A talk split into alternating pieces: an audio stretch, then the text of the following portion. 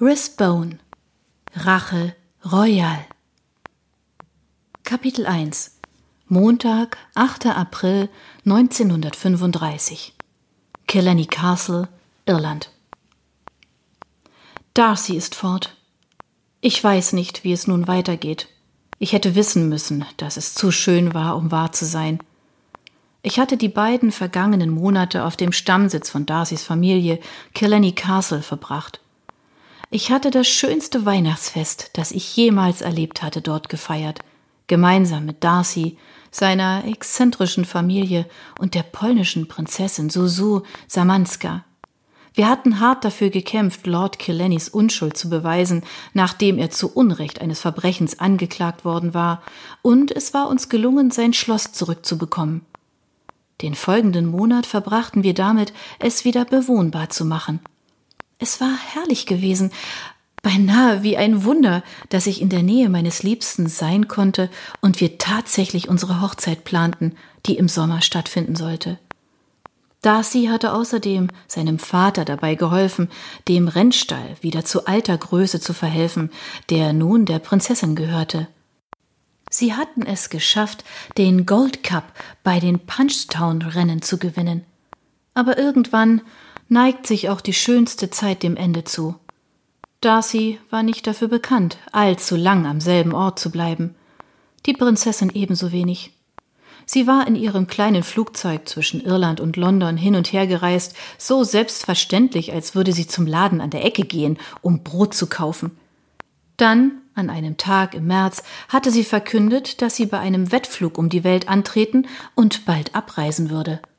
Darcys Vater, der eigentlich nicht dafür bekannt war, seine Gefühle zu zeigen, verbrachte die ersten Tage nach ihrer Abreise damit, schlecht gelaunt auf und ab zu gehen. Sie fühlten sich zwar eindeutig zueinander hingezogen, aber soweit ich wusste, hatte er ihr seine Liebe noch nicht erklärt.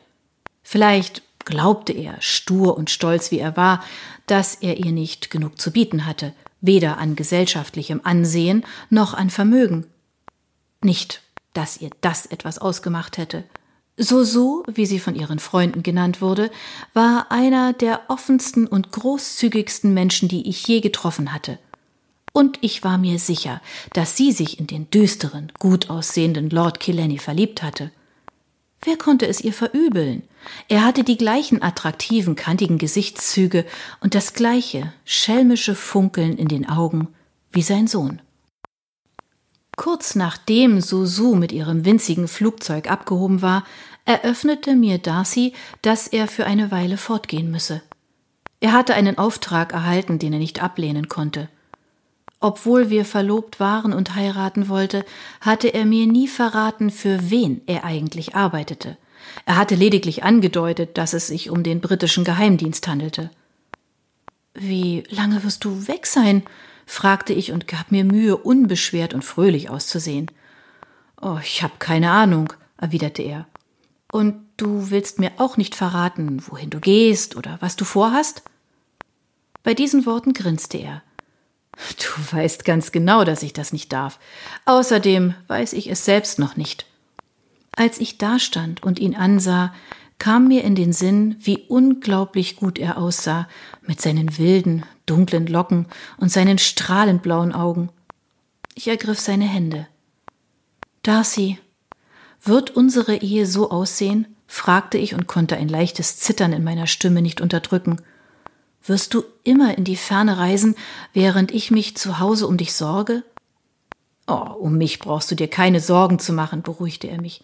Ich bin ein großer Junge, ich kann gut auf mich selbst aufpassen.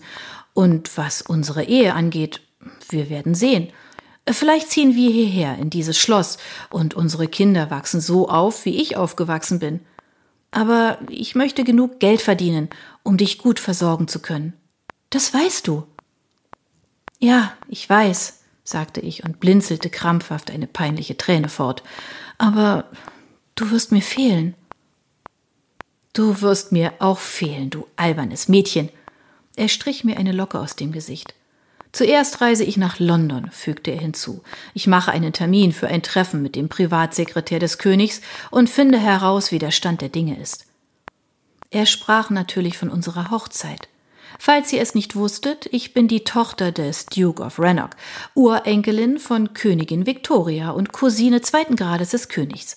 Als solche bin ich Teil der Thronfolge, gegenwärtig an 35. Stelle. Und das Gesetz verbietet es Mitgliedern der Königsfamilie, Katholiken zu heiraten. Darcy war katholisch, also konnte ich ihn nur heiraten, indem ich meinen Anspruch auf den Thron aufgab. Es war nur eine belanglose Formalität, da es sehr unwahrscheinlich war, dass ich eines Tages zur englischen Königin gekrönt werden würde, es sei denn, es gab eine Sintflut oder eine Seuche biblischen Ausmaßes. Aber der ganze Prozess musste die offiziellen Kanäle durchlaufen. Darcy hatte in meinem Namen ein Bittgesuch eingereicht, das vom Parlament abgesegnet werden musste. Das Gesuch war vorgetragen worden, aber wir hatten seitdem nichts gehört. Also hing unser Hochzeitstermin in der Schwebe, was zutiefst verunsichernd war. Ich wünschte mir, wir wären nach Gretna Green gefahren, wie Darcy es früher einmal geplant hatte, und hätten dort im Geheimen geheiratet. Nun, allein in der irischen Provinz kamen mir neue Zweifel. Was, wenn das Parlament mein Gesuch ablehnte? Konnten wir uns darüber hinwegsetzen und dennoch heiraten? Falls nötig, würden wir das Land verlassen und im Ausland leben, denn dass ich Darcy heiraten würde, stand außer Frage. Nichts würde mich davon abhalten. Aber es war keine leichte Zeit. Plötzlich waren nur noch Darcys Vater und ich auf Killenny Castle, und er war selbst unter den besten Umständen nicht der umgänglichste Mensch. Jetzt aber sorgte er sich offensichtlich um Susu, lief mit einem permanenten mürrischen Gesichtsausdruck umher und verlor schon bei Kleinigkeiten die Nerven. Ganz so wie bei meiner Ankunft im Dezember. Ich hingegen machte mir Sorgen um Darcy, über die Zukunft unserer Ehe und seinen nächsten, womöglich gefährlichen Einsatzort. Doch am meisten nagte die Frage an mir, was ich als nächstes tun sollte. Ich spürte, dass Lord Killenny meine Gesellschaft schätzte und meine Abreise seine Laune weiter verdüstern würde.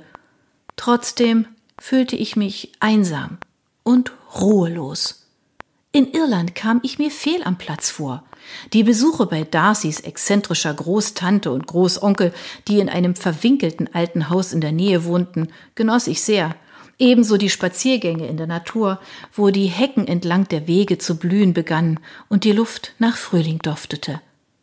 Aber ich wollte fort.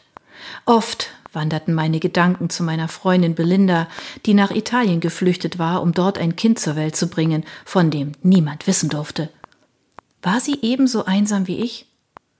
Bei unserer letzten Begegnung hatte sie mir vorgeschlagen, sie in Italien zu besuchen und bei ihr zu bleiben. Aber seitdem hatte ich nichts mehr von ihr gehört und hatte keine italienische Adresse, an die ich ihr schreiben konnte. Ich hoffte, dass es ihr gut ging. Außerdem machte ich mir Sorgen um meinen Großvater in London. Ich hatte ihm mehrmals geschrieben, aber seit Weihnachten, als ich eine ziemlich schrille Karte und eine Schachtel Pralinen der Marke Quality Street erhalten hatte, nichts mehr von ihm gehört. Ich wusste, dass er kein großer Briefeschreiber war, aber seine Gesundheit beunruhigte mich. Er hatte eine schwache Brust und der Londoner Nebel konnte im Winter erbarmungslos sein. Ich wäre nach London gefahren, um ihn zu besuchen, aber ich hatte keine Bleibe. Es gab zwar Rannoch House, das Haus unserer Familie am Belgrave Square, aber es gehörte meinem Bruder, dem gegenwärtigen Duke. Er und meine schreckliche Schwägerin Fig waren für den Winter nach Südfrankreich verreist, und Fig hatte mir in aller Deutlichkeit erklärt, dass ich das Haus während ihrer Abwesenheit nicht betreten durfte. Susu hatte mich eingeladen, jederzeit bei ihr zu wohnen, wenn ich in London war, aber sie war auf einer Weltumrundung, die Monate dauern konnte. Also blieb ich in Irland und eilte jeden Morgen zur Post in der Hoffnung auf Nachrichten von irgendjemandem. Eines Morgens brach ich zu einem frühen Spaziergang auf. Es war ein traumhafter Frühlingstag. Überall auf dem Schlossgelände blühten Narzissen. Die Vögel zwitscherten aufgeregt in den Bäumen, die nun neue Knospen trugen. Die frische Luft war von Düften erfüllt. Es war der ideale Tag für einen langen Ausritt, Aber es gab in Killenny nur noch die Pferde des Rennstalls und ich bezweifelte, dass Darcys Vater mir eines seiner wertvollen Pferde anvertrauen würde. Auf halbem Weg den Pfad zum Eingangstor hinunter begegnete ich dem Postboten, der auf mich zuradelte. Einen wunderschönen guten Morgen, my Lady, sagte er, als er neben mir bremste. Herrlicher Tag, nicht wahr? Ich habe einen Brief für Sie, aus London sogar. Er reichte ihn mir. Ein schwerer Umschlag, auf dem ich vergeblich nach Darcys schwarzer, ungeduldiger Handschrift suchte. Stattdessen erkannte ich die Schrift meines Bruders. Also waren sie wieder zurück in England. Wie ich sehe, ist auf der Rückseite des Umschlags ein Wappen, sagte der Postbote und betrachtete es neugierig. Also von einem Lord oder einer Lady, ja? Ich nehme an, es muss wichtig sein. Er blieb stehen und wartete darauf, dass ich den Umschlag öffnete. Obwohl ich darauf brannte zu erfahren, was mein Bruder mir nach einer so langen Zeit des Schweigens zu sagen hatte, würde ich den Brief ganz gewiss nicht öffnen, während mir der Postbote über die Schulter spähte, begierig die Neuigkeiten mit dem restlichen Dorf zu teilen. Herzlichen Dank, sagte ich, dann gehe ich wohl besser hinein und lese ihn. Ich merkte, dass er mir enttäuscht nachsah, als ich den Pfad zum Schloss wieder hinaufging. Dort angekommen, ging ich in den Speisesaal und goss mir eine Tasse Kaffee ein.